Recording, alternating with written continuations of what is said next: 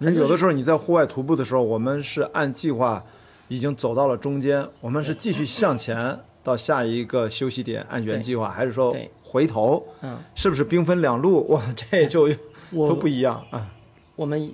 我们的线上平台有一个，我出了一个题，嗯，就是在一个索道，索道下面的步道，那从上站下来十分钟的时候，有一个队员膝盖不能弯折，不能行走，嗯，啊，然后你打算怎么处理？那很多人很多人都选择啊，停止比赛，然后把它往下站撤离。我到目前还没有看到有学员选择往上走，返回这十坐分索钟的道路程，，坐索索道下来啊！对对对，对，为什么这么说？你去设想一下，一个索道建了索道了啊，这条路肯定不是十分钟、二十分钟能够走完的。对，你还背着，你还你需就要抬，想象一下香山吧，香山就这样。对你你还需要抬一个人，嗯，我才下来十分钟，那么继续往下走可能还需要半个小时甚至一个小时。对，但是我往上走，我哪怕比较累，我只要往上走，可能只需要二十分钟、三十分钟，然后我就可以用索道安全的把它给撤下来。嗯，所以很多人都都都想着是往下撤，因为我没有写 时间。嗯，但实际上你真的贴近现实去思考一下，往下走其实风险和困难会更大。对，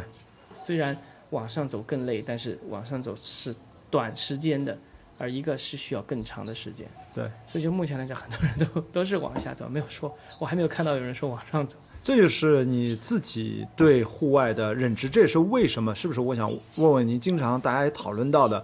比如说很多医生他自己没有户外经历，像他做很多判断的时候，嗯他需要现场收集信息，现场做应对。而如果我们做野外急救，会发现很多医生，我您教的很多学生，我也听孙林岩老师跟我讲过。最好教的是小白的用户，对的对的他没有对的医疗知识，他没有在高级生命支持的环境下，对对对是吧？信手拈来，想啊干嘛干嘛。也当你要啥没啥的时候，很多医生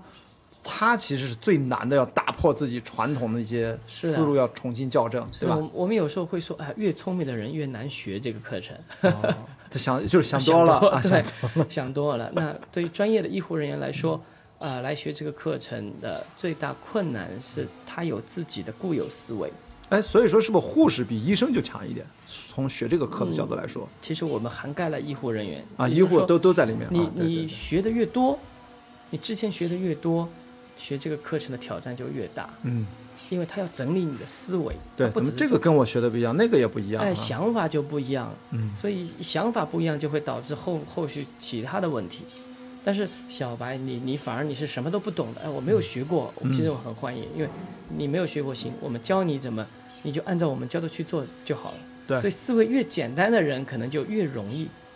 嗯反正就见招拆招，发现什么处理什么，我按照这套步骤去做嗯就好了。嗯。其实我说他他难学，但其实他也好学。嗯，所以说这个对于医生来说，可能是不是当他们回到医院的时候，对他们会有反向的启发或者帮助吗？还是说其实一定有，啊也是有的，对吧？嗯一？其实一定有。其实我们讲的这套体系，比如说啊，关注重点、风险损益比、嗯理想和现实，其实放在任何一个行业，它都是这样的。嗯，你你不管是哪个行业，你你做一件事情，你都会要需要去考虑风险收益比。对，你都需要去关注重点。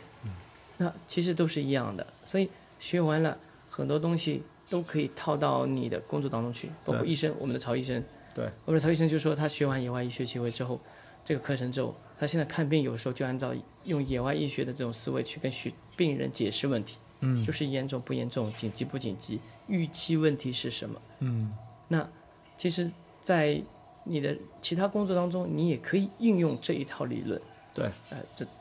其实就是一些概念性的东西啊，评估、判断，嗯严重不严 重？因为在真正的医疗岗位上，专业问题它也依然面临到风险收益比的问题。我们是的这次是的看到，在一样的疫情，我们看到了很多纪录片，对，那有些人上上什么，就是那个叫什么 E EMS，我忘了，就是给他换肺的、换血的那种，给对他还是给他到底这个上不上呃气管呼吸机哦，上不上呼吸机等等对对对，这些是医疗资源已经非常重度使用了，到底能不能把这个人救回来？重症嘛，是就的是而且突然再遇到突发的情况，可能不管是断电也好，或者紧急的情况，对对对我觉得这其实都是马上就变成了一个紧急状态。是的，我那天看到郑州大水不也是整个医院在往外搬搬搬对这些伤患啊，搬这些病人啊，其实因为马上有情况就变了。因为医院如果不能供电，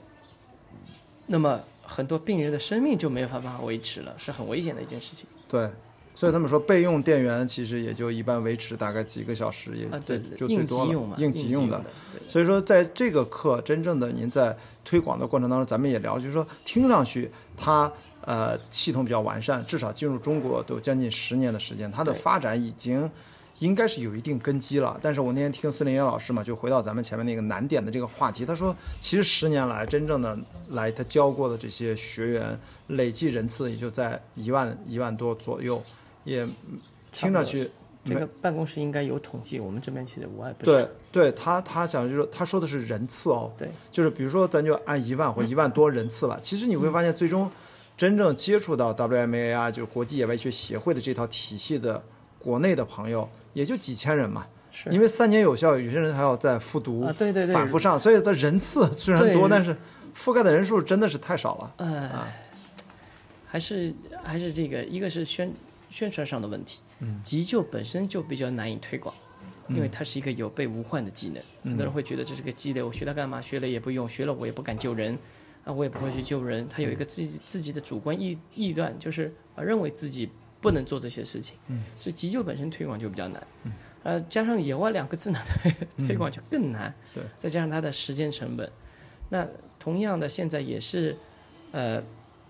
我们我经常也在外面做一些急救的分享啊，有些是会针对性的，就比如说他是户外俱乐部救援队，那我就是讲野外急救分享。嗯。啊，如果是一般的公众，我也给那些家长孩子上课。嗯。啊，我就讲急救分享。那之前有一次就发现，我做一次急救分享啊，面向家长，